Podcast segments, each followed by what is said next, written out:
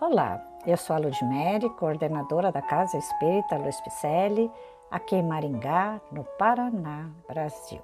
Estou fazendo a leitura do livro A Caminho da Luz, que constam mensagens ditadas pelo Espírito Emmanuel e psicografadas por Francisco Cândido Xavier.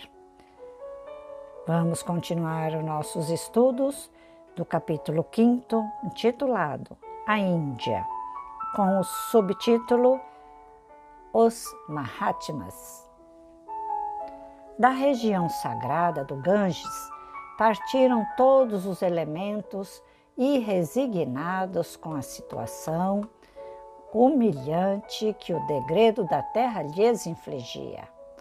As arriscadas aventuras forneceriam uma noção de vida nova e aqueles seres revoltados supunham encontrar o esquecimento de sua posição nas paisagens renovadas do caminho.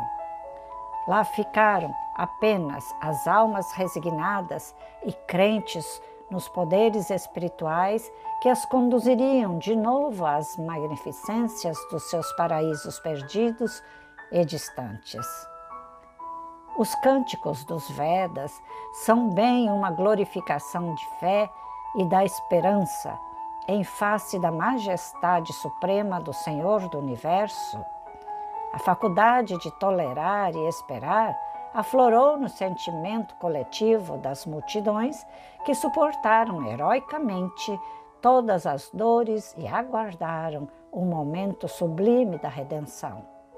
Os Mahatmas criaram um ambiente de tamanha grandeza espiritual para o seu povo, que ainda hoje nenhum estrangeiro visita a terra sagrada da Índia sem de lá trazer as mais profundas impressões acerca de sua atmosfera psíquica. Eles deixaram também ao mundo as suas mensagens de amor, de esperança e de estoicismo resignado, salientando-se que quase todos os grandes vultos do passado humano, progenitores do pensamento contemporâneo, deles aprenderam as lições mais sublimes. Vamos nos espelhar nesta maravilha de comportamento? Importante a resignação. Pensemos nisso.